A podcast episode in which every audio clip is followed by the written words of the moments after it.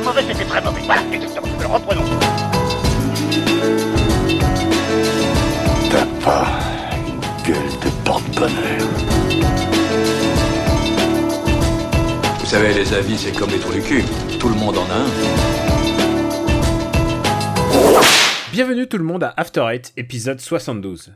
After Eight, c'est le talk show qui déconstruit la pop culture. On y parle de tout. Ciné, comics, séries, bouquins. Aujourd'hui, on va parler spécifiquement de comics, mais aussi un peu de films finalement. Parce que on a décidé de parler de Stanley. Oui, car euh, il était temps. Euh, Stanley est un peu dans tous les esprits. On est comme tout le monde. On, relit ses vieux Strange, on relit ses vieux comics. Et donc, on s'est dit qu'on va parler un petit peu de Stanley Martin Lieber, dit Stanley. Un mec qui est quand même très très important. euh, bah, on parle de ses œuvres depuis, depuis le début d'After Eight finalement. Et à mes côtés, évidemment, j'ai un, autre artiste. J'ai un, artiste qui prend son petit déjeuner, son petit caramel macchiato. C'est Benjamin François, alias Quix. Comment vas-tu, Benji? Ah, salut Daniel, ça va pas mal et tu l'as dit, euh, je, bois mon petit mon petit latte euh, des fêtes de Noël. Euh, et euh, ça me fait vachement plaisir que tu dises aussi strange parce que justement je voulais en parler. Ah, ça fait partie des choses que je voulais aborder genre vous vous rappelez quand on disait strange et qu'on lisait ça? Mais on dit strange euh, pour Eh parler oui, du- de la strange. BD, sinon si tu dis strange, c'est autre chose, quoi. Euh, voilà. Mais on en on en euh, plus en détail donc c'est voilà, ça, ça me fait plaisir n'empêche. Et je sais pas quel est le goût de ton caramel macchiato de je sais pas quoi, mais euh, je suppose qu'il est pas euh, goût pumpkin. C'est la saison Non, de parce Thanks- que- c'est la saison de Thanksgiving. Alors, Thanksgiving, c'était euh, donc il y a quelques jours. Euh, si c'est un caramel macchiato, c'est un caramel macchiato. Tu vas pas mettre de la citrouille euh, dans ton dans ton caramel macchiato. Ah bah, non, non, c'est les, les moi. C'est les lattés auxquels tu donnes des, des goûts différents. Ah, moi, pas, effectivement, là, c'est du c'est du praliné noisette euh, latté, euh, donc il est, il est plutôt bon, il est plutôt sympathique. Alors Thanksgiving oblige, t'as peut-être des gens à remercier.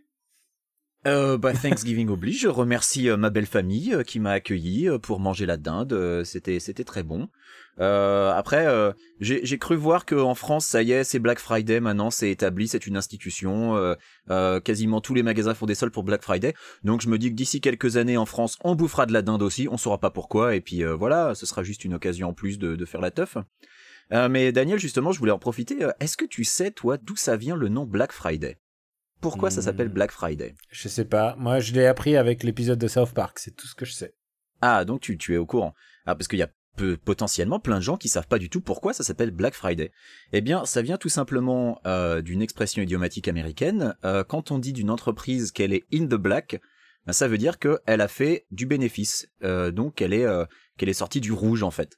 Et Black Friday, c'est donc le jour de l'année où globalement toutes les boîtes se, se font un, un max de bénéf. Et c'est pour ça que ça s'appelle Black Friday. Tout simplement, c'est purement mercantile. Ah, c'est donc ça. Mais euh, Oui, donc ça n'a rien à voir avec l'esclavage, l'émancipation des Noirs, euh, oubliez tout ça. hein, ça Et même avec South. Park, c'est borderline. Ah bah écoute, euh, je, je n'ai pas... C'est dans un épisode récent parce que je suis pas à jour. Oh non, c'est il y a quelques années, mais tu sais, ils, avaient ils fait un épisode en trois parties sur Black Friday. Les gens, les gens mouraient par grappe de 10 parce qu'ils s'é- ils Ah. Ça me dit quelque chose, mais euh, ça, Très- fait, ça fait trop longtemps. C'est le dernier épisode de South Park que j'ai jamais vu, je tiens à te dire. Et euh, donc, tu as passé, tu as fait tes remerciements. J'ai fait mes remerciements, je, je suis sur mon quatrième jour de week-end, là je, je profite. Ah, c'est vrai, putain, mais tu te régales. Bah ouais, mais j'en ai profité pour finir Assassin's Creed, mais on va en parler dans quelques instants. Du coup, moi aussi, je remercie. Je remercie les gens, je remercie euh, le public, je remercie notre, euh, notre public qui prend le temps de nous écouter, qui nous accompagne. euh, on les accompagne parfois euh, bah, dans vos déplacements ou dans vos bricolages ou que sais-je. Donc, euh, genre, Thanksgiving oblige, je remercie le public. Et euh, je vais. bah, euh, Thanksgiving oblige, je vais vous mettre à contribution. Puisque le prochain épisode, vous savez, on va faire des épisodes de fin d'année, donc on va faire nos tops, évidemment c'est euh, un marronnier inévitable. Mais ce coup-ci, on a décidé de lancer un truc. On va, on sait pas comment on va l'appeler. On va appeler pour l'instant les After Awards. C'est les double A. C'est pas encore les triple A. Et euh, en quoi ça consiste les After Awards? C'est simple. C'est une méthode un peu super cinématole. C'est vous nous envoyez les catégories et nous on vous dit ce qui gagne. Et on va choisir euh, parmi les catégories les plus rigolotes qui nous sont envoyées euh, bah, sur notre compte Twitter, par exemple. On va les sélectionner, on va mettre des petits likes pour les mémoriser.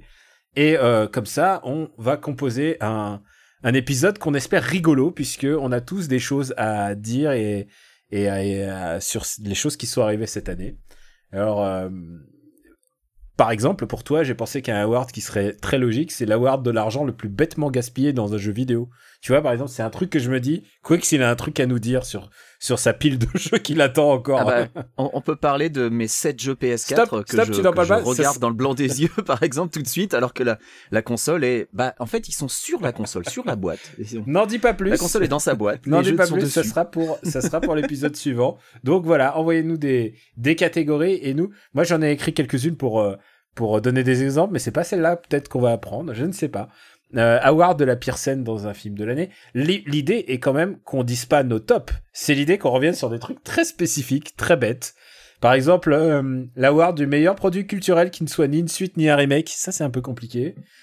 Ça, c'est difficile. Euh, award du truc qu'on a lâché en cours de route. Ça, c'est facile. Moi, j'ai, là, j'ai déjà une image de.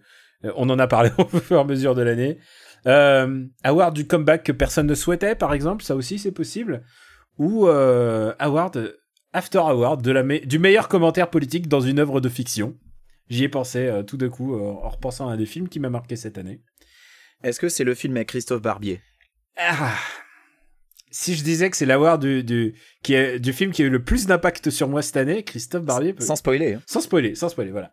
Donc voilà, on, on essaiera d'inviter Stéphane Boulet aussi, puisque il faut le dire, Stéphane a voulu participer à cette émission, mais il a échoué lamentablement. Bah on peut le dire, ses, paquets IP sont bloqués par des gilets jaunes à l'heure actuelle, et donc il est dans l'incapacité de se connecter à Mumble et, euh, et donc de participer à cette émission. On pense à lui, on pense à toi, Stéphane, petit ange parti trop vite. D'après le SMS que j'ai, d'après le SMS qu'il m'a envoyé, euh, sa voiture est coincée parce qu'il a plus de batterie. Et euh, il vient de changer, il a une voiture électrique, donc il a plus de batterie, il est coincé dans la, dans la prairie quelque part. On l'embrasse très très fort. Donc voilà, on attend euh, vos awards. Euh, envoyez-les sur at after euh, sur Twitter et at after fr. At after c'est pas oui, c'est vrai. At after fr. Et et comme ça, on va on va faire le tri et on va se composer un menu bien rigolo. On va, ça va être un peu médisant évidemment, j'imagine. Enfin, tu nous connais. Un petit un peu. de hate quoi. donc comme je le disais, moi je vais je vais enchaîner. comme je le disais un tout petit peu plus tôt. Euh, j'ai profité de, mes 4 jours de week-end pour enfin terminer Assassin's Creed Origins. Alors si vous me suivez sur Twitter, vous savez que il m'a fallu 157 heures, mais je l'ai platiné avec ces deux DLC. Et je suis donc en mesure de le dire, bah le deuxième DLC est vachement bien. Le deuxième DLC pourrait être un jeu à lui tout seul que certains éditeurs vendraient plein pot. Donc on peut au moins pas reprocher à Ubi de se foutre de notre gueule là-dessus. Euh, le deuxième DLC est vraiment chouette, avec des environnements euh, surréalistes dans l'Égypte un peu mythologique, vraiment super beau et puis avec euh, bah, avec un scénario qui pour une fois se suit euh, à l'inverse du scénario du jeu d'origine qui lui est complètement mais tarabiscoté parce que ça part d'une idée simple.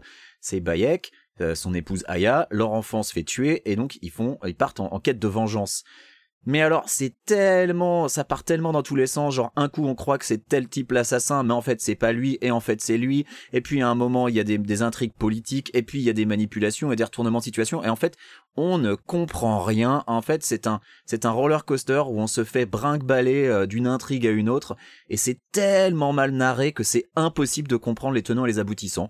Il y a des nouvelles euh, targ, enfin des nouvelles cibles qui s'affichent avec des nouveaux noms. On fait tiens, ce mec-là, j'en ai jamais entendu parler, mais c'est lui le grand méchant. C'est vraiment dommage. Alors je sais bien que on joue pas forcément un Assassin's Creed pour son scénario, euh, que c'est c'est un détail, mais c'est tellement dommage parce que la quête principale, euh, au final, c'est presque elle est presque accessoire puisque de toute façon t'es obligé de faire un bataillon de quêtes annexes pour pouvoir la faire, parce que sinon t'as pas l'expérience nécessaire. Donc c'est quand même très dommage parce que euh, le terrain de jeu est super et puis bah j'aurais pas passé 157 heures si j'avais détesté du de bout en bout. Donc non, j'ai quand même pris beaucoup de plaisir sur cet Assassin's Creed malgré les défauts dont j'ai déjà parlé. Mais putain, la narration, les gars, quoi. Enfin, qu'est-ce qui se passe? C'est pas possible de faire comme ça un scénario qui, au final, devrait être simple, mais de le rendre euh, inutilement touffu et, confus parce que c'est mal raconté. Donc c'est quand même très dommage. Euh, toi, attends, tu le, suivant, hein, tu vas voir.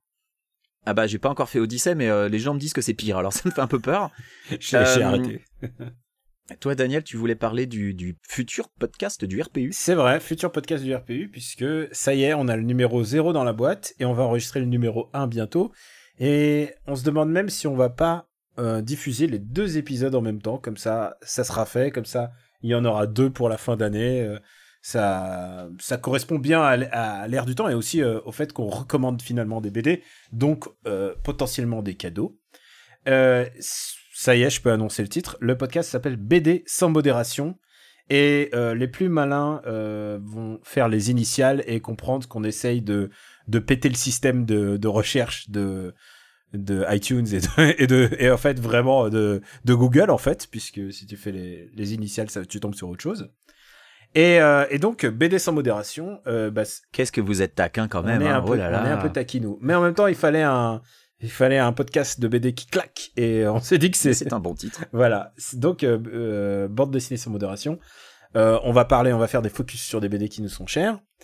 Euh, on va aussi, si possible, interviewer les auteurs, puisque euh, les auteurs ont des choses à dire. Et en plus, euh, on a de la chance parce qu'en France, il y en a vraiment beaucoup. Et puis, on à l'occasion, on va faire des auteurs américains et canadiens et francophones. Et euh, euh, les Japonais, on se demande encore comment comment on pourrait présenter ça de manière intéressante. Mais mais euh, on va faire des choses euh, de ce côté-là. Vous l'aurez compris, c'est un Eh, si tu veux une interview de Tsukasa Ojo, tu demandes à Philippe Lachaud, il le connaît maintenant. Je pense que Philippe Lachaud serait très intéressant. Par contre, je sais pas s'il a entendu ce que je dis dans Delvin, dans, Dans MDR dans MDR. Que du enfin, bien. de ses films, de ses films. Je- euh, souvent, je dis, ça, ça a l'air d'être un gars adorable. Ah oui, mais, oui, certainement. mais, mais. Et, euh, et du coup, euh, donc vous l'aurez compris, c'est euh, un podcast qui parle de tous les, bandes dessinées euh, sans, sans aucune frontière. C'est-à-dire, on va parler de manga, de BD franco-belge, de, comics, bien évidemment. Ça me per- permettrait de parler souvent de Batman. Et, voilà, bientôt, bientôt diffusé, bientôt diffusé sur Internet. Il faut que j'ajoute encore une chose, c'est qu'on a trouvé une manière de faire un super BD Battle. Et ouais, euh, j'ai cogité et je voulais pas faire la même chose que Super Ciné Battle. Parce que d'abord, c'est un peu compliqué. Ensuite, ça, ça serait une redite et ça m'intéresse pas de faire une redite. Donc, on a décidé de faire l'inverse. On a décidé de faire en sorte que ce soit les gens qui élisent leur panthéon de la BD. Euh, voilà, c'est une idée euh, assez rigolote et c'est un exercice assez intéressant en fait de défendre une bande dessinée. Et euh, donc, on- à chaque épisode, on va établir, on va essayer d'ajouter une BD supplémentaire au panthéon ultime de la bande dessinée. J'espère que ça, c'est ring the bell pour certains, comme on Ah, dit. ça m'in- ça m'intrigue. Euh, Est-ce que tu es en mesure de donner euh, une, une potentielle date euh, pour la sortie je- en, bah- fonction de la sortie de cet épisode? Cet épisode sera diffusé mercredi. Je pense que Ouais. dans les deux semaines, je pense qu'il sera diffusé. Et euh, je tiens aussi à, dire que je suis pas tout seul pour le faire. Et j'ai avec moi, évidemment, vous me connaissez, j'ai pas besoin de me présenter. Mais avec moi, j'ai une euh, à la fois critique littéraire et critique bande dessinée euh, professionnelle qui s'appelle Amandine Schmidt et qui, elle, bah, est très fan. elle est très graphic novel. Elle aime tout ce qui est bande dessinée indé. Elle est assez calée en franco-belge. Et on se complète vraiment bien parce que moi, évidemment, vous me connaissez, euh, comics, manga, tout ça, machin. J'ai une base franco franco-belge, évidemment, mais euh, mais elle, elle est très calée, on se complète vraiment bien. Et donc euh, voilà, voilà voilà pour ce qui est de BD sans modération. Et j'ai hâte que vous l'écoutiez parce que j'y mets beaucoup de cœur. Je tiens à dire que le logo est une fois encore fait par Fabien, qui est quand même le le, la vraie tête pensante du RPU, il faut le dire. Il faut le dire, c'est lui le Bah, génie. c'est un des rares mecs de ça. talent du RPU, hein, on, on l'a déjà dit. Faut bien le dire. Heureusement qu'il y, a- il y a cet homme de talent derrière nous euh, qui fait un logo magnifique et euh, j'ai hâte de le dévoiler au à tout le monde. Voilà. Et euh, toi, je, tu voulais encore ajouter un peu de haine? Tu, Ah, c'est je pas vais ton, ajouter un peu de haine, c'est pas je ton sais que- award de la haine tout de suite, mais il y a un pas truc te- qui te tenait à cœur. Mais tu sais que nos auditeurs se plaignent quand il n'y a pas assez de hate dans After Hate, donc voilà. Je vais vous parler de Damien 16. Alors, Damien 16, qui c'est? Eh bien, Damien 16, c'est un type de 41 ans qui, dans sa tête, en a encore 13, et qui donc euh, estime que euh, ça va mal, la société, elle est pourrie, les gens, ils sont pas gentils. Alors, pourquoi Il pas a raison. hein, euh, Il a raison. Il a, il a pas forcément tort dans l'idée, et puis, euh, après tout, hein, euh, Noir Désir le faisait à une époque, et puis on sent bien les inspirations. Le problème de Damien 16, c'est qu'il s'est surtout inspiré des pires chansons de Noir Désir, et alors là, pavé dans la mare, je peux le dire, je déteste Un jour en France et L'homme pressé, qui sont pour moi les chansons les plus premiers degrés, les plus faciles, les plus mal écrites et les plus stupides de Noir Désir. Et je dis ça en tant qu'énorme fan de Noir Désir. Et on peut dire aussi qu'elles ont un peu vieilli euh, compte tenu du, Ah, ils ont très mal vieilli, du, mais c'est- du- du passif du chanteur et tout ça. Du coup, elles sont difficiles à prendre euh, au premier degré tellement elles sont en fait ridicules. Ouais, après le message en lui-même est tellement différent de ce que de ce qu'a pu faire le chanteur derrière. Mais le, truc, si tu veux, c'est que ces chansons, étant donné qu'elles sont archi premier degré et vraiment écrites, mais alors avec le niveau zéro, l'imagination, bah oui, elles vieillissent mal parce que les métaphores, ça passe toujours vachement mieux que les, les textes super imagés. Et donc Damien 16, bah il s'est fait connaître euh, via un morceau qui s'appelait Jeune et con. Et alors Jeune et con, Je ce qui est assez rigolo, c'est quand tu lis la description dans Wikipédia. Il faut savoir que Wikipédia, alors c'est pas spécifique à Wikipédia France, mais ça se voit beaucoup sur Wikipédia France. Quand ça parle d'un artiste, c'est souvent les fans de l'artiste qui écrivent la page. Alors après, euh, euh, c'est un peu normal, c'est eux qui connaissent le mieux l'artiste, c'est eux qui sont les plus à même d'écrire les, détails euh, que bah, que le public ne connaîtrait pas forcément. Mais alors ce qui est rigolo, c'est quand tu lis la description de Jeune et con, qui dit, et je cite, cette chanson à texte a pour thème philosophique et social et métaphysique universel le sens de la vie, avec une critique déçue, révoltée, sombre, pessimiste et désabusée par une partie de la jeunesse et de la société humaine vis-à-vis d'une certaine déshumanisation du modèle économique et social de la société de consommation matérialiste du XXIe siècle au détriment de certains rêves idéaux utopiques humanistes universels. Cette chanson est considérée dans la culture populaire comme un hymne de révolte par une partie de la société. Prends ça dans la gueule, Pierre Bourdieu. Euh, je, je tiens Ah, à bah, dire que Moi, cette, je vois tout de suite cette chanson. Je la, je la, cette description je- C'est exactement ça. Mais cette description hilarante, elle colle à peu près à tous les morceaux connus de 16. C'est ça qui est quand même super drôle. Alors 16, euh, c'est quand même le gars qui avait commis euh, en trois jours après le premier tour d'avril 2002 l'affreux Fils de France. Cette chanson où il est là genre Ah, 20% pour l'horreur. Mon imitation de Damien 16 est super au top. Euh, mais, mais je me souviens très bien de cette chanson et j'avais dit à un l'époque, mais, pur morceau de merde euh, qui était mais que, de qui se moque-t-on, quoi? Mais voilà, c'est un pur morceau de merde complètement pompé sur Youth of the Nation de POD pour le refrain en plus. Alors POD qui est un groupe de rock chrétien, hein, on le rappelle, c'est quand même rigolo euh, comme ça pour le pour le pour l'anecdote. Euh, Damien 16 qui donc s'était répandu sur les radios pour dire ouais c'est pas normal euh, et qui explique que par contre euh, il était pas allé voter au premier tour hein, faut pas déconner euh, voter c'est pour les cons donc tu tu sens tout tout le paradoxe de de l'artiste tu vois et donc là cette semaine euh, il a sorti un morceau qui s'appelle Petite pute dans lequel euh, bah, en Petite fait il- pute, tu veux dire. voilà, petite pute. Il chie sur les, les- sur les sur les filles, les Instagrammeuses qui se mettent en scène sur les réseaux sociaux.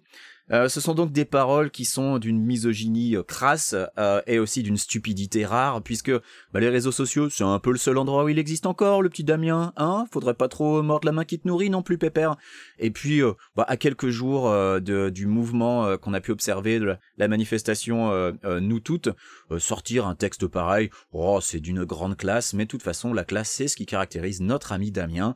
Il est pas du tout dans une grotte tout le reste de l'année, hein, il rumine sa haine de la société, et franchement, bah voilà, moi, il me rappelle ces lycéens qui voulaient bloquer des ronds-points euh, à l'époque où, euh, bah, quand j'étais au lycée, euh, j'en ai fait des manifs pour sécher les cours, hein, comme tout le monde, et t'avais toujours le gars qui était un petit peu plus que tout le monde qui disait, ouais, vas-y, on va aller bloquer un rond-point. Bon bah voilà, bah Damien 16, c'est ça, mais à l'échelle des réseaux sociaux à l'heure actuelle, c'est un gars à qui on a donné une plateforme à une époque parce qu'il y a eu des gens qui ont cru qu'il avait du talent. Et voilà où on en est à l'heure actuelle. Eh bien, écoute, 16, t'es un étron. Voilà. Putain, ça fait quand même beaucoup d'insultes en début, début d'émission. Euh, moi, je, je me, je me joins à, à toi parce que j'aime pas du tout Damien ça, je trouve ça horrible. Mais surtout, un autre truc, c'est que de tous les combats, de tous les combats possibles, tu choisis euh, les meufs qui se prennent en photo sur Instagram. C'est vraiment que t'as du temps à perdre. quoi. Et, et c'est vrai que c'est un peu une cible facile, Damien 16. Je tire un peu sur l'ambulance, mais dans le même temps, euh, le, le gars, il- quand il Lui, sort de sa grotte, pas, hein. pour sortir des trucs pareils. Voilà, lui il se gêne pas non plus. Et en fait, Damien 16, si tu veux, c'est une telle, c'est une telle caricature que des fois je me demande si c'est pas un sous-marin de la droite pour pousser les gens à se moquer de la gauche. Parce qu'honnêtement, hein, moi quand je vois Damien 16, j'ai limite envie de voter à droite. Ah putain, c'est vrai. Ah, moi, c'est quand, comme quand j'ai rencontré Stéphane Boulet, je me suis dit, je, je peux pas, je peux plus voter à gauche. oh, c'est facile, mais il est en train d'essayer de se connecter, hein, je pense. Le pauvre. J'espère, qu'il va se connecter. On l'embrasse très fort. Il nous entend pas du tout. voilà. Sachant qu'il Donc- écoute pas l'émission non plus, il entendra jamais tout ce qu'on dit. hein. C'est vrai. Euh, donc peut-être que euh, maintenant qu'il est pas là, on va peut-être parler de Stanley. Bah voilà, de toute façon, il avait rien à dire dessus. Je vous hais tous au plus haut point. Vous et puis toute votre clique de terroristes. Vous n'êtes qu'un sale gang d'assassins de bas étage, des putains d'enfoirés qui font chier la terre entière. Donc si vous voulez vous adresser à moi, essayez plutôt de causer à mes burnes. Stanley, je le disais, Stanley Martin Lieber nous a quittés. euh, sans doute une des personnes qui a le plus fait euh, pour la pop culture aux États-Unis. euh, au cours de ce siècle. Bah, ce qui est fou, c'est qu'il nous quitte au sommet de sa gloire au final, parce qu'il a jamais été aussi connu que maintenant. Alors que maintenant, euh, qu'est-ce qu'il fait Stanley Il fait des caméos dans les films. Euh, je sais pas s'il a encore. Qu'est-ce qu'il faisait Faisait. Euh, faisait. qu'est-ce qu'il faisait Voilà, qu'est-ce qu'il faisait avant de mourir, évidemment. Euh, mais je sais pas s'il avait encore euh, un, des, des billes chez Marvel, j'imagine, mais il devait plus prendre beaucoup trop de décisions à l'heure actuelle. Donc, euh, c'est ça qui est, qui, est, qui est assez dingo, c'est que voilà, le sommet de sa gloire, c'est alors qu'il était bah, à, la, à la retraite, hein, peut le dire. Alors, il y a, il y a aussi un paradoxe, c'est que quand tu penses que la personne qui a co-créé, et j'insiste sur le mot co-créé, on va y revenir assez souvent, C'est important. Ouais. un mec qui a co-créé Spider-Man, les X-Men, euh, Iron Man, euh, Fantastic Four, euh, Daredevil, enfin tu vois Doctor Strange, tu vois tous ces Hulk.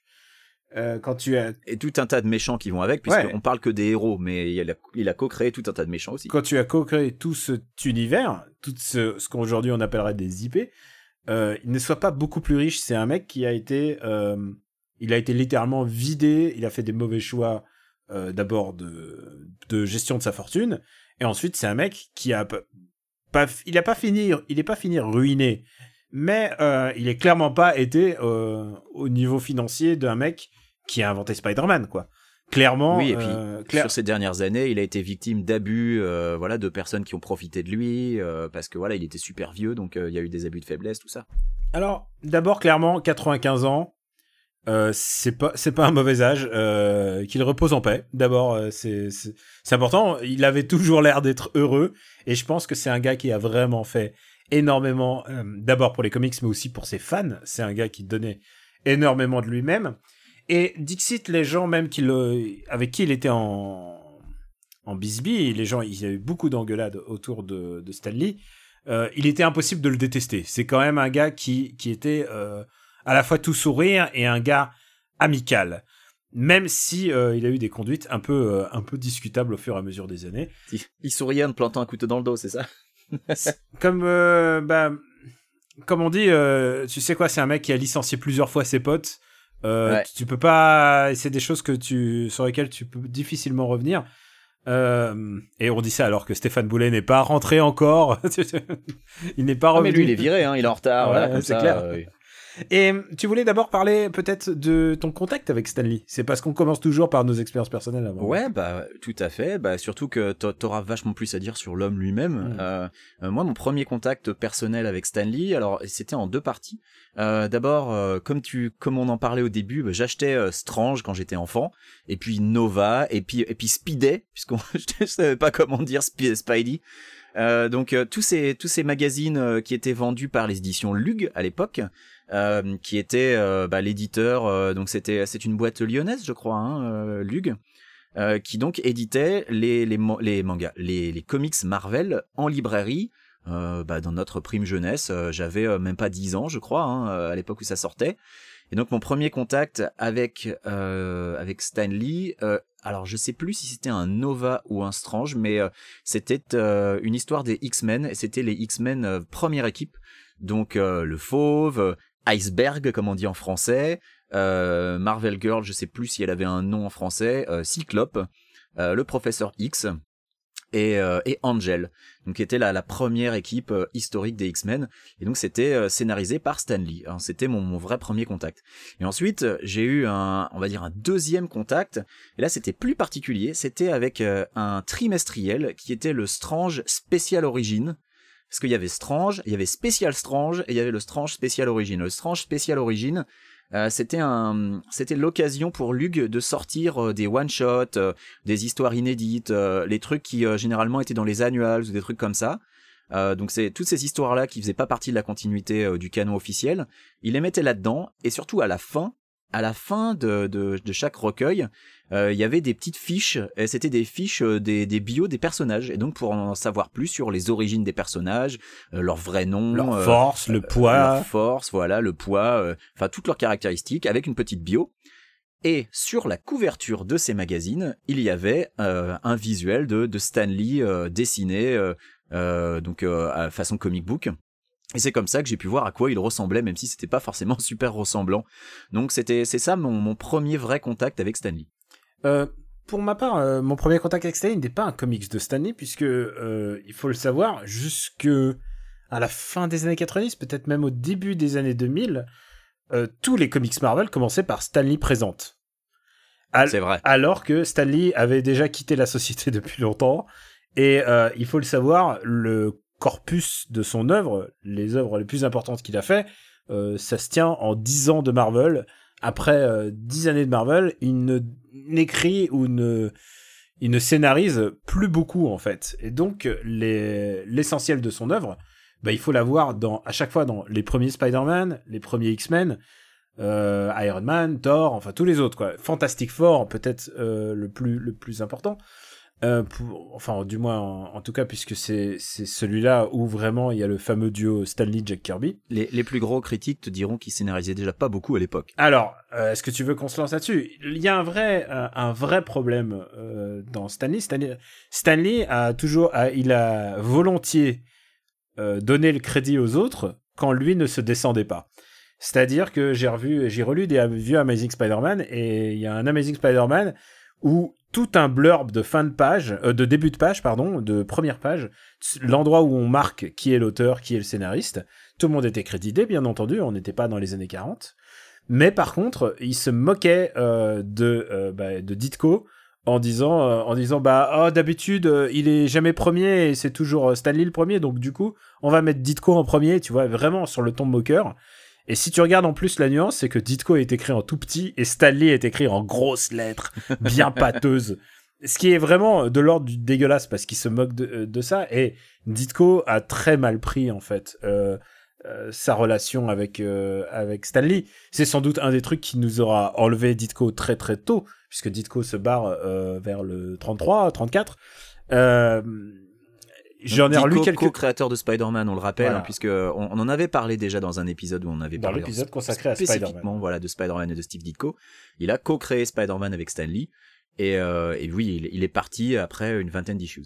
Et euh, 30, 30. Mais, euh, mais pardon. le truc, euh, le truc avec Ditko, c'est que Stanley a fait naître une méthode pour scénariser. c'est ce qu'on appelait la Marvel méthode. Vous en avez peut-être entendu parler si vous avez lu des bios de, de Stanley. Euh, surtout, bah, évidemment, il y avait évidemment beaucoup de bio euh, après sa mort. Euh, ce, qui ce qui se passe dans cette méthode, c'est que vous arrivez dans le bureau de Stanley, vous discutez avec Stanley tout souriant, vous élaborez ensemble un, un, un, pitch. Un pitch qui en général faisait... C'était pas plus qu'un pitch. Hein. Qui faisait 4, 5, 6 pages grand maximum. Ça dépendait s'il était de bonne humeur. Parfois, ça pouvait faire moins. Et il vous disait, vas-y, dessine-moi ça et au dessinateur finalement d'écrire l'histoire et le la narration et, euh, et de se dépatouiller avec ça. Littéralement, en fait, euh, le, le dessinateur faisait un travail d'auteur qui n'a jamais été crédité en tant que tel, et c'est là où le bal blesse, c'est que euh, du coup Stanley est pas est pas l'auteur 100% de tout. Certes, il y a ces mots parce qu'ensuite les pages reviennent à Stanley et Stanley il met la bouillabaisse Stanley, c'est-à-dire il met les vannes de Spider-Man là où il faut, il met il fait parler Xavier comme euh, professeur Xavier devrait parler. Mais du coup, il n'a pas été 100% créateur du, du processus autant qu'il le voudrait quoi. Bah je voulais dire, il y a, y a eu des cas euh, notamment avec Jack Kirby où Kirby se plaignait que Stanley en gros il lui filait un pitch en cinq phrases et que derrière Kirby il écrivait tout. Alors, euh, c'était vraiment le, le, pire exemple. C'est euh, bah, c'est ça la frustration de Kirby, c'est qu'il n'était pas reconnu à sa juste valeur. Il y a eu des interviews. Alors c'est ça aussi le balèze, c'est que pendant des années, euh, Stanley est devenu un, presque un, RP en fait. Non seulement il était auteur, mais en plus il était éditeur in chief et il était RP de la société. Donc il répondait aux interviews et il se mettait uniquement en valeur. Et dans une grande interview, tu pouvais voir genre 90% euh, du temps on parle de Stanley, Stanley, Stanley et Jack Kirby qui est quand même faut le dire Fantastic Four. Il y a des grandes chances que ce soit 80% Stan euh, Jack Kirby. Euh, Jack Kirby était, été relégué au, rang de petit collaborateur. On dirait presque qu'il colle les, petites lettres, quoi. C'est, euh, il, il, les traitait mal et, il se moquait de ça. Et ça, c'est important. C'est qu'il y a un épisode de, à mon avis, le casus belli de Spider-Man.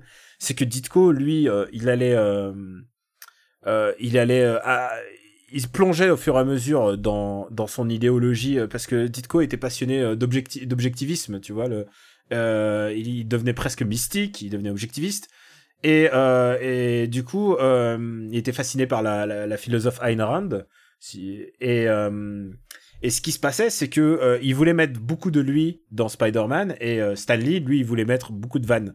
Et le numéro 18, pourquoi je t'en parle? C'est parce que ce qui se passe là, c'est euh, Ditko, il dit laisse-moi faire, et c'est ce qui s'est passé. Hein. C'est que Ditko l'a fait scénariser tout seul. Euh, il est arrivé avec les pages, et, dans cet épisode-là, euh, c'est le premier épisode d'un comics de super-héros, de, de mémoire, où il n'y a pas de baston. Il n'y a aucun coup de poing. Euh, tu vois à un moment euh, Spider-Man en costume parce qu'il doit aller d'un point à un autre. Mais sinon, c'est la première fois. Et, et Stanley était fermement contre.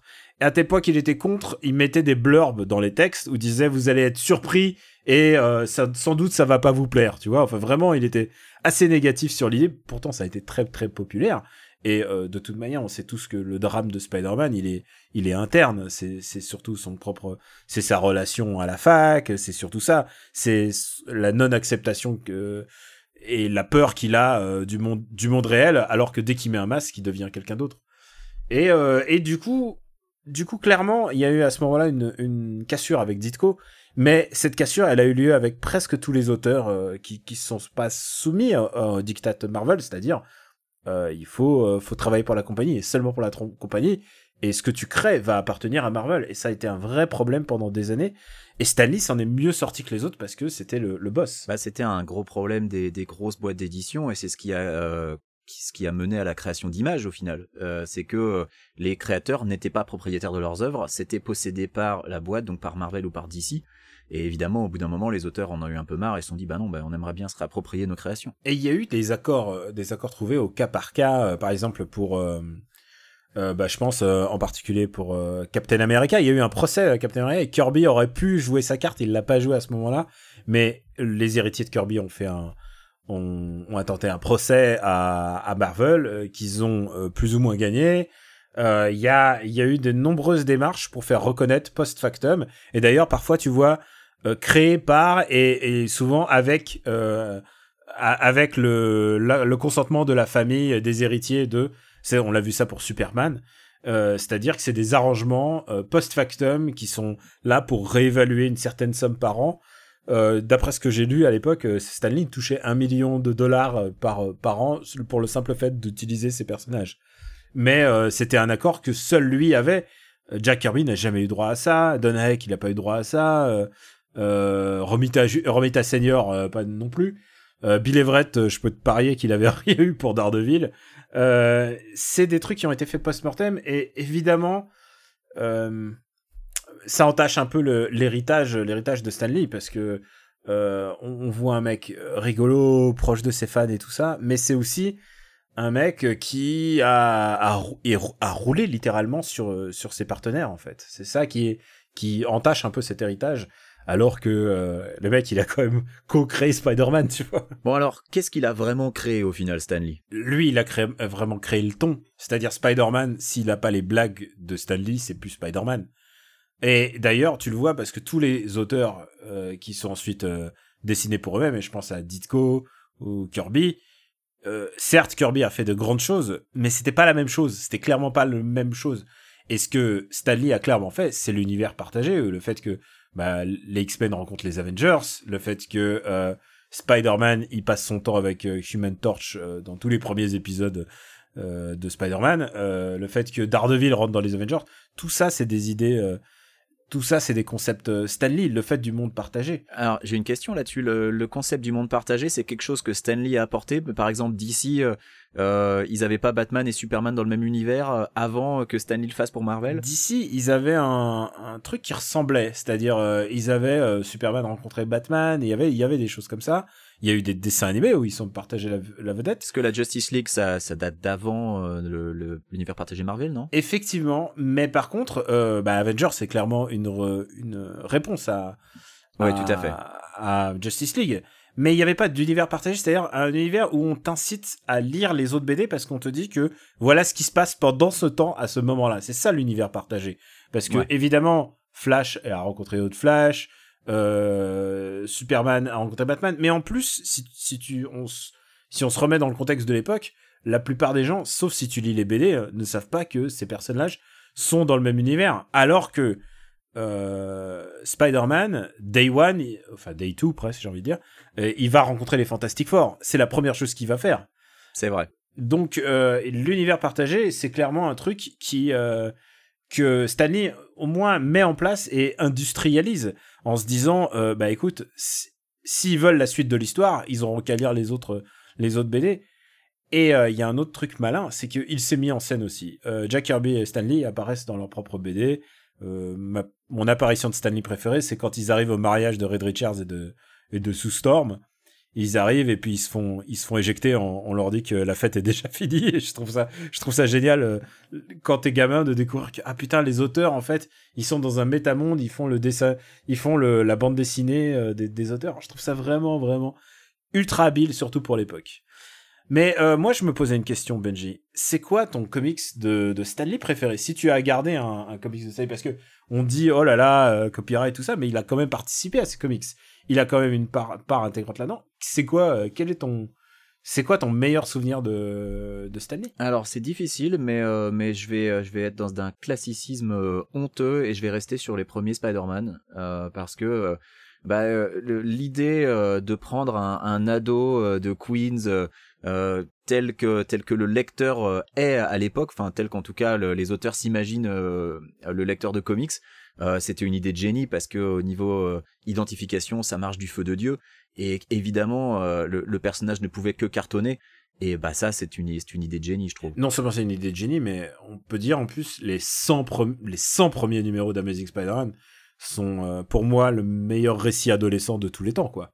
Jusqu'à la mort de Gwen Stacy, Spider-Man, est- c'est un truc extraordinaire à lire, quoi. Et en plus d'une inventivité assez folle avec une galerie de méchants mais complètement hallucinante. Il y en a qui sont mais supra ridicules et complètement débiles. Et rien que pour ça, rien que pour l'inventi- l'inventivité des gars, enfin tu vois Willman ou, ou Razorback ou des mecs comme ça, enfin il faut lire les premiers Spider-Man parce que tu payes des bonnes barres de rire quand même. Et en même temps, les premiers euh, Amazing Spider-Man, on l'avait dit à l'époque, je crois, pour l'émission Spider-Man, ils étaient quand même très très dramatiques. C'était presque un comics d'horreur dans lequel Ditko euh, excellait, en fait, c'était son style. Et tu regardes, d'abord, les personnages sont assez anguleux. Je pense que Spider-Man n'aurait jamais autant fonctionné sans les designs de, de Ditko. Mais les personnages, ils sont inquiétants. Euh, tu, sens, tu sens que personne n'aime euh, Peter Parker. Même, euh, même Human Torch, dès la première fois, il déteste Peter Parker. Personne ne l'aime. Ah mais de toute façon, euh, Spider-Man c'est l'ennemi public. Il n'y a pas juste euh, Spider-Man et Parker, tout le monde le déteste, tout le monde déteste les deux, c'est ça qui est génial quoi. Lui, c'est le nerd que tout le monde déteste euh, à l'école. Encore que, hein, il a des admiratrices secrètes. Il a, il a trop de succès auprès des filles, je trouve. C'est vrai que euh, mais alors, c'est ça qui est incroyable, c'est que dans les premiers euh, Spider-Man, donc ça c'est vraiment scénario Stanley, euh, il est conduit une de ses une de ses prétendantes. C'est-à-dire que c'est Bah pas ouais. complètement un loser, mais c'est un mec qui il, il est conduit une nana et ça ça m'a ça m'a choqué en le relisant, c'est que euh, il est pas si loser que ça en fait. Voilà, c'est un scientifique à lunettes, donc évidemment tous les jocks et Flash Thompson en tête, qui est l'archétype du jock, euh, ne l'aime pas. Euh, mais il ne l'aime pas entre autres parce qu'il voit qu'il a du succès avec les nanas, malgré euh, son côté nerd, euh, malgré voilà ses grosses lunettes, euh, le fait que ce soit un premier de la classe, bah mine de rien, il a, il a des admiratrices secrètes. Euh, bah écoute, je trouve que Spider-Man c'est son œuvre maîtresse, mais euh, Fantastic Four est quand même extraordinaire parce que c'est vraiment le comics où tout est tout est né en fait, les Inhumans, euh, Galactus, le Silver Surfer. Enfin, c'est c'est un comics, tu vois, en, en trois pages, euh, Stanley et Jack Kirby te donnaient une galaxie qui éclate quoi. Euh, c'était extraordinaire, c'était vraiment le, le comics des explorateurs de l'espace. C'était une famille, il y avait Namor, enfin vraiment, il y a plein de... C'est vraiment un truc, vraiment... C'est pour ça, c'est pas pour rien que c'était le World Greatest Magazine euh, en haut, marqué en haut de la couverture. C'était que c'était vraiment le meilleur, c'était vraiment, il se passait tellement de choses. Et pour moi, euh, la, ce qu'on appelle la trilogie Galactus, c'est le moment où euh, Galactus arrive sur Terre. Pour moi, c'est le, c'est genre, c'est Fantastic Four 48. C'est vraiment un des meilleurs comics de tous les temps. Euh, Stanley a quand même écrit pour moi les meilleurs comics de tous les temps euh, de Marvel. Ça reste quand même- on peut quand même lui donner ça. Euh, alors mon Fantastic Four préféré, euh, c'est qui est aussi le premier Fantastic Four que j'ai jamais lu. Alors je sais pas s'il était scénarisé par Stan Lee. C'est celui où le Puppet Master euh, prend leur, met leurs âmes dans des petites dans des petites marionnettes et leur fait vivre une vie rêvée. En fait, pour faire vivre à Alicia la, la vie idéale. Je sais exactement de quel numéro tu parles. Je peux plus te dire de tête. Est-ce que c'est le numéro 34, quelque chose comme ça. C'est John Byrne. euh, c'est John Byrne Burn, au scénario et au dessin. Et, euh, et, cla- et clairement, John Byrne est l'héritier de, de Jack Kirby et Stanley à ce moment-là. Au dessin, c'est du, c'est du génie. Enfin, j'avais jamais vu une BD pareille. Enfin, moi, à l'époque, j'avais quoi? J'avais 8 piges. Ça m'avait rendu dingue. Surtout que je, le lisais, je le relisais. J'étais pas sûr de tout comprendre du scénar. Alors que bon, voilà, tu lis maintenant, tu comprends évidemment, mais faut bien se mettre dans l'esprit d'un gamin de 7-8 ans qui découvre les comics et qui tombe sur cette histoire sans connaître les personnages des Fantastic Four à la base. Enfin, c'était, euh, c'était ma boule. Vraiment un truc incroyable. Et c'était dramatique et tout. Il y a ce passage où Sue Storm, enfin, Sue Richards maintenant, euh, vole en, en version miniature juste à côté de Doctor Doom et elle voit son Et visage. elle voit son visage, ouais. Elle voit son visage et dit quelle horreur et les pauvres, le pauvre il est tuméfié et ça je trouve ça tellement habile de la part de Byrne de ne pas avoir évidemment montré son visage pour moi c'est un des interdits Voilà, tu, tu vois la réaction de la meuf, donc évidemment, tu, tu vois sa réaction d'horreur. Et ça marche vachement plus que si tu le voyais toi-même. et euh, et évidemment euh, tout ce qu'il a fait après les années 60 euh, début 70 déjà il arrête euh, Silver Surfer genre les années 70 euh, il a fait quelques petits trucs quand même. Et littéralement il a créé le graphic novel en fait puisqu'il a il a fait cette dernière histoire de Silver Surfer avec Jack Kirby. Mais ce qui me paraît intéressant c'est qu'il a ensuite continué à écrire des Silver Surfer notamment celui qui est très très connu en France évidemment. C'est celui qui s'appelle Parable en, en anglais, mais qui s'appelle Parabole en français et, et qui est écrit par, enfin, qui est écrit par Stanley et dessiné par euh, Jean Giraud aka Mobius. Ah, par Mobius, ouais. Et euh, effectivement, quand tu, je l'ai relu évidemment à, à la mort de Stanley, je me suis dit, écoute, je vais relire ce, ce, ce comics et c'est grandiose quoi, c'est génial parce que à la fois euh, t'as toute la magie, tout. Je pense que c'est le meilleur auteur de Silver Surfer en fait. Il est, Et puis, eh, Silver Surfer, c'est un perso dont le concept est tellement, enfin, incroyable. C'est un perso tellement classe et euh, et je regrette. Pour l'instant, la seule incarnation qu'on en a eu au cinéma, c'était dans Fantastic Four 2, et c'était quand même catastrophique. ah c'est vrai. Moi, j'aimerais bien revoir Silver Surfer au cinéma. Mais voilà, Un- si tu veux te revoir vrai- à Silver Surfer, lis Parable. Putain, c'est tellement bien. Et euh, ça me fait oublier un peu tout parce que c'est vrai que euh, après les années 90 et tout, bah euh, il a pas vraiment beaucoup écrit. Je me souviens qu'il y avait un truc qui s'appelait Ravage 2099 qui était horrible, horrible, une espèce de repompe de plein de trucs dégueulasses. Et après, euh, il a quand même écrit un truc chez DC. Il a fait la ligne, euh, la ligne de comics qui s'appelle Just Imagine Stanley Creating. Et euh, il donnait en fait un outline de comment il écrit sa version de Flash. Et il l'a donné à l'auteur. Et c'est pareil, il écrivait les bulles à l'ancienne. Et c'était assez rigolo parce que euh, il y avait Robin. euh, imagine Stanley, imagine, euh, imagine Stanley en train de créer Robin. Et c'était écrit justement par Byrne. Et, et c'était pas, c'était pas tous bien. Mais il y avait des trucs intéressants. Il y avait Dave Gibbons qui faisait Green Lantern.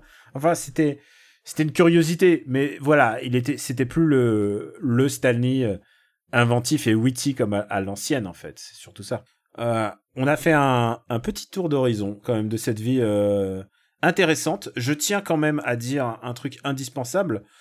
Euh, si vous en voulez en savoir plus sur euh, bah, la vie de, de Stan Lee et les origines de Marvel Comics, euh, il y a un ouvrage de référence, c'est Marvel Comics The Untold Story par Sean Ho. Elle est sortie, est sortie un bon bout de temps en anglais, facilement trouvable. Je, crois qu'il a été traduit en français, mais je je mettrai pas ma main à couper, mais c'est vraiment un super bouquin qui revient en détail sur la création de cet univers, euh, qui reprend une partie des interviews euh, que Jack Kirby a donné. Jack Kirby a donné des, interviews assassines sur euh, Stanley, évidemment bien après, bien après l'ère Marvel.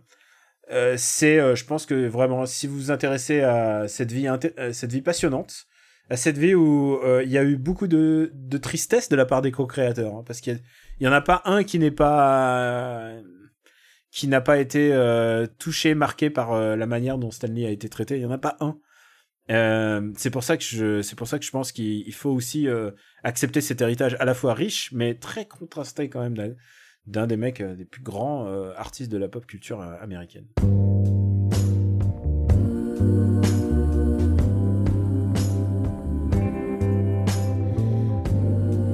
C'est ta dernière chance de laisser tomber. Tu déconnes On est à 5 contre 1. C'est 3 contre 1. Et comment tu comptes? Une fois que j'ai éliminé le chef, c'est-à-dire toi, je devrais me faire un ou deux de tes copains gonflés à bloc. Les deux derniers, ils se tirent toujours. Rappelle-toi, c'est toi qui l'as voulu. After Eight est un titre trompeur parce qu'à la fin, on balance nos recommandations. Alors, je vous recommande euh, X-Men de, par Stanley et Jack Kirby. Fantastic Four par euh, Stanley et Jack Kirby. Euh, Qu'est-ce que je vous recommande? Je vous recommande Doctor Strange par euh, Stanley et Ditko. ah putain, et les, les premiers Hulk aussi, ils étaient assez intéressants. Aussi Kirby et Stanley. Bon, à part ça. Benji, je suis sûr que t'as des trucs à nous recommander qui soient ni Stanley ni Kirby. Alors oui, bah moi je vais encore rester dans les comics, mais je vais plutôt partir chez Image. Euh, si vous vous souvenez, j'avais déjà recommandé le, le comics Descender par Jeff Lemire et Dustin Nguyen euh, il y, a, y a plusieurs mois maintenant. Euh, si comme moi vous lisez euh, les trade paperbacks que vous n'attendez, enfin que vous préférez attendre à une- à un volume relié, euh, eh bien Descender est terminé. Euh, avec euh, le numéro, alors attendez, ils sont au-dessus de moi, numéro 6, voilà, le trade paperback numéro 6, c'est la fin de Descender, mais il va y avoir une suite. Alors je n'en sais pas beaucoup plus que vous, a priori, ce sera dans le même univers, mais avec des personnages complètement différents puisque se passant plus tard. Euh, en tout cas, ça reste de la très bonne cam. Hein, euh, je l'avais conseillé à l'époque, je continue de le recommander. Descender, c'est super bien. Et du coup, pour euh, passer sur quelque chose que je n'avais pas déjà recommandé, je vais vous parler de Moonshine, dont le deuxième TPB est sorti. Moonshine, qu'est-ce que c'est? Eh Bien, c'est une histoire qui se déroule durant la Prohibition, euh, avec euh, un gars qui s'appelle Lou Pirlo, qui est envoyé euh, euh, dans un coin qui rappelle un peu le film Délivrance pour euh, essayer de, de, de passer un deal avec un producteur local euh, de bibine. A priori, le gars est, est tellement doué que ce qu'il produit, ça, ça ferait un carton à New York, et donc le boss de Lou Pirlo, qui est un boss de la pègre, on suppose italienne, vu qu'ils ont tous un peu des noms italiens, euh, lui propose d'aller euh, d'aller voir, enfin lui lui ordonne d'aller voir le producteur en question. Le producteur en question a une famille euh, bah, pas piquée des verres, et c'est là que le côté délivrance surgit, et notamment des enfants adoptifs qui se trouvent être des loups-garous. Voilà, je n'en dirai pas plus. C'est donc une histoire assez sombre et superbement mise en image. Euh, c'est écrit par, euh, ça y est, j'ai un trou de mémoire, bon sang, euh, Brian Azzarello. Euh, Brian Azzarello, vous le connaissez déjà, il a déjà scénarisé par exemple du Batman. C'était c'est un type quand même aguerri. Et c'est mis en image par Eduardo Risso, qui est un dessinateur italien. Daniel, tu as un truc à dire sur Eduardo Risso? Non, non, c'est son partenaire, c'est son partenaire habituel. Voilà. 100 Bullets et compagnie. Et euh, voilà, exactement. Et, euh, et ben euh, le, le, le trait de Risso est assez particulier pour du comics. Ça, on est plus proche justement de la BD euh, européenne, ce qui est normal, euh, mais ça colle vraiment bien avec l'ambiance parce que c'est euh, tout en aplat de noir, c'est très sombre, donc euh, c'est vraiment chouette. Donc Moonshine, le deuxième TPB est disponible, et c'est toujours du très bon papier. À toi, Daniel. Et puis si vous avez l'occasion, 100 Bullets euh, de, de Du même tandem. Voilà, Voilà. du même tandem. Et je, je crois qu'ils ils sont vraiment bons que quand ils sont à deux, euh, ils sont imbattables. C'est sur ma liste de lecture. Et, et euh, je reviens sur ma recommandation de la précédente émission. Killer Be Kid, le quatrième TPB est sorti, c'est la fin de l'histoire et c'est toujours très chouette. Donc si vous avez hésité à sauter le pas, allez-y, il y a seulement 4 trade paperback et l'histoire est complète. Bah pour ma part, euh, je vais faire euh, une recommandation euh, qui est un peu évidente et en même temps elle est un peu tardive parce que je me suis mis après tout le monde. Et puis en fait, euh, on a des recos, on a des recos et on oublie d'en parler. Je vais recommander euh, Spider-Man, Marvel Spider-Man sur PS4. Ah merde, un huitième jeu qu'il faut que j'achète. Et euh, tu l'as pas encore? Je l'ai pas encore parce qu'il a pas encore, il est encore à plein tarif. Et tu sais, étant donné que les jeux, je vais pas y jouer tout de suite, ça sert à rien que je les Eh achète bien à plein tarif. écoute, eh bien écoute, ton exemplaire t'attend, il est ici. il est ici, je te donne mon exemple, l'exemplaire du RPU. Ah, c'est gentil. Voilà, euh, on, va, on va dire ça, on va dire que c'est notre exemplaire maintenant. Et euh, donc pourquoi je le recommande? D'abord parce que c'est une très chouette adaptation, euh, intéressante à plein d'égards et euh, il y a vraiment plein d'aspects qui, m'ont qui- m'ont marqué. Alors évidemment, les gens parlent de la manière agréable de traverser la ville à, à coups de toile. Et ça c'est vraiment le truc le le principe genre monde ouvert enfin tu vois le vieux fantasme du Manhattan où tu peux te balader où tu veux mais euh, d'un point de vue Spider-Manophile c'est assez génial en fait parce que évidemment tu peux faire du parcours sur les toits euh, tu peux euh, tu dois tu dois même sauver les gens dans la rue euh, tu dois t'infiltrer euh, auprès de d'espèces de mafia et essayer de les avoir tous sans te faire avoir parce que sinon les otages vont se faire vont se faire flinguer. Ça, c'est du classique Spider-Man. Mais ce qui me paraît vraiment intéressant en tant que Spider-Manophile, euh, c'est la manière dont ils ont réécrit l'histoire. Alors d'abord, Mary Jane, Mary Jane Watson c'est clairement une ex de Peter Parker, mais euh, elle est journaliste. Elle est journaliste au Daily Bugle. Donc il y a vraiment une inversion du prisme. C'est-à-dire que c'est pas Peter Parker. Peter Parker, il est scientifique et euh, il travaille pour Dr. Octopus, qui lui-même travaille pour euh, Norman Osborn. Et Norman Osborn. J'aime beaucoup déjà. Et, et, et du coup, euh, ça fait que euh, Dr. Octopus va vouloir se venger de Norman Osborn. C'est c'est ça le, le plot euh, de base de l'histoire.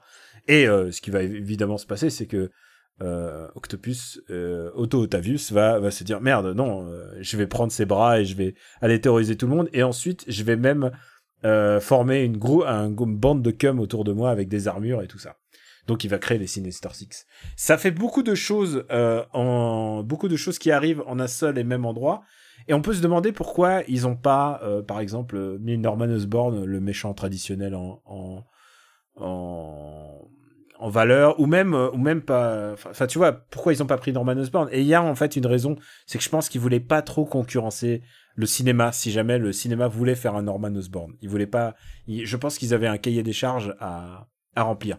Et c'est intéressant de voir à quel point ce Spider-Man, en fait, s'inspire de toutes les dernières années, en fait, de BD.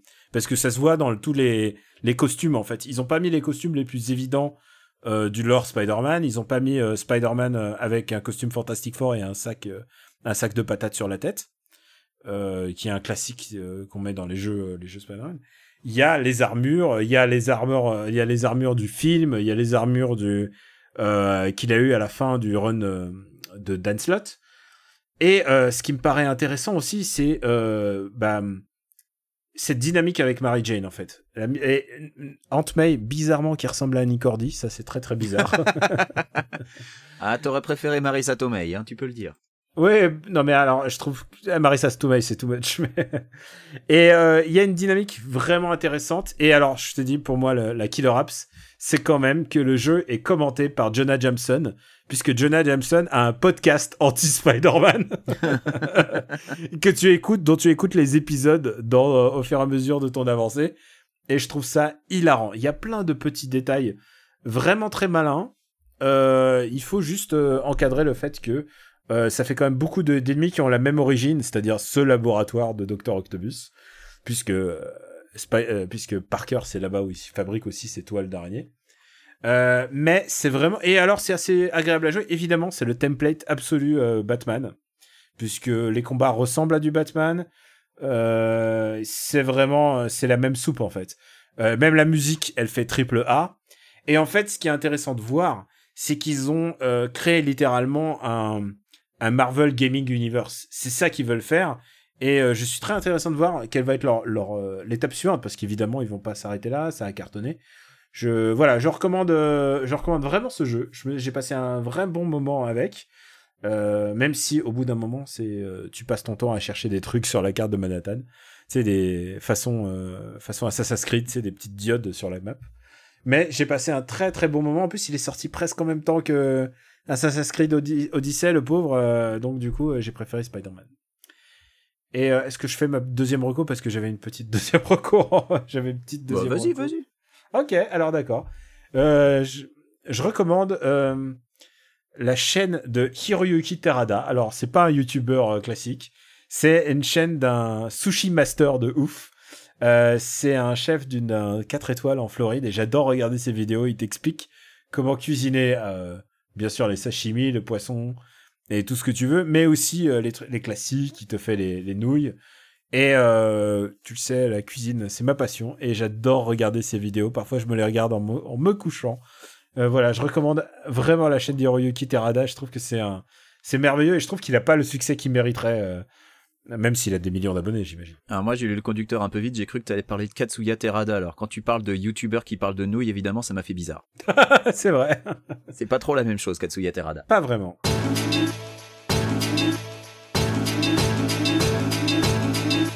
Bah, on a fini, euh, Benji? Eh ben ça y est, c'est fini, c'est plus à faire.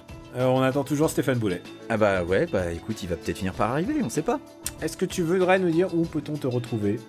On peut me retrouver bah, déjà dans After Eight, dans le Growlcast avec Stéphane Boulet, euh, dans euh, Parle à mon Luc. Euh, et d'ailleurs, les gars, il va falloir euh, qu'on réfléchisse hein, au prochain épisode. Peut-être qu'on pourrait le sortir pour les fêtes de Noël, je ne sais pas, je dis ça comme ça. On va pas se mettre la pression non plus.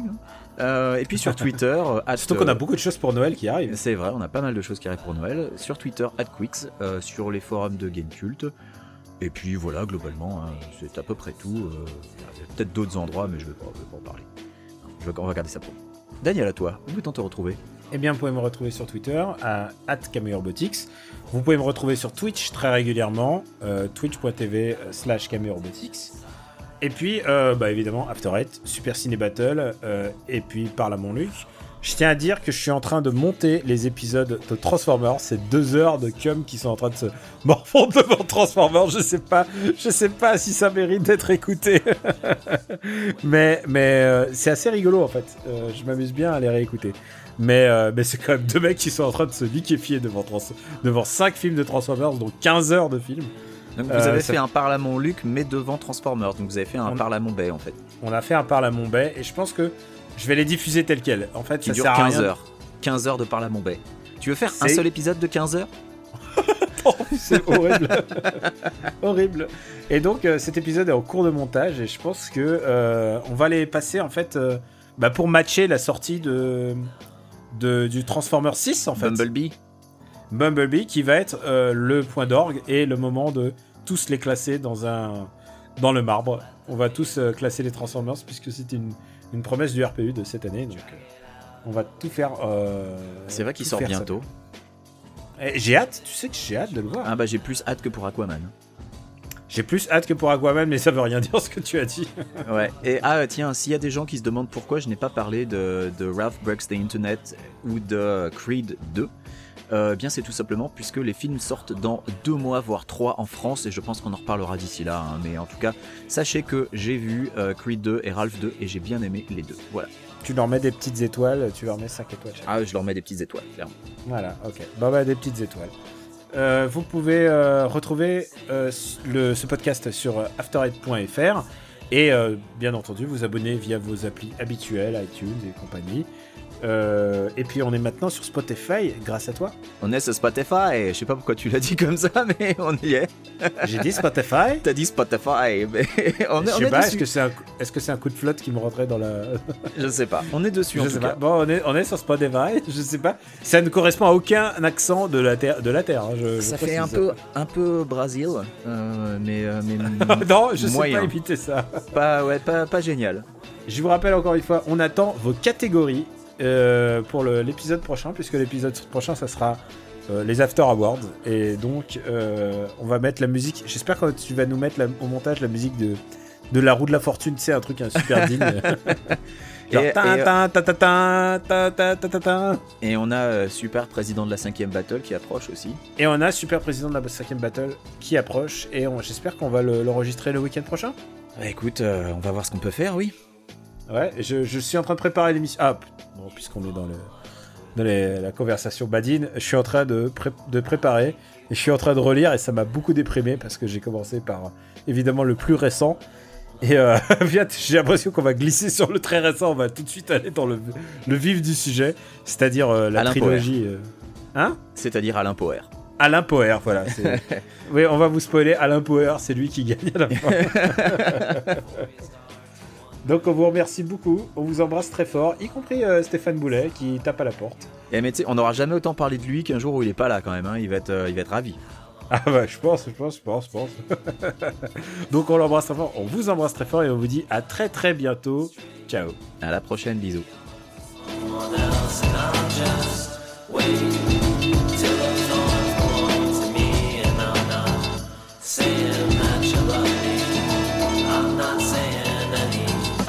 Me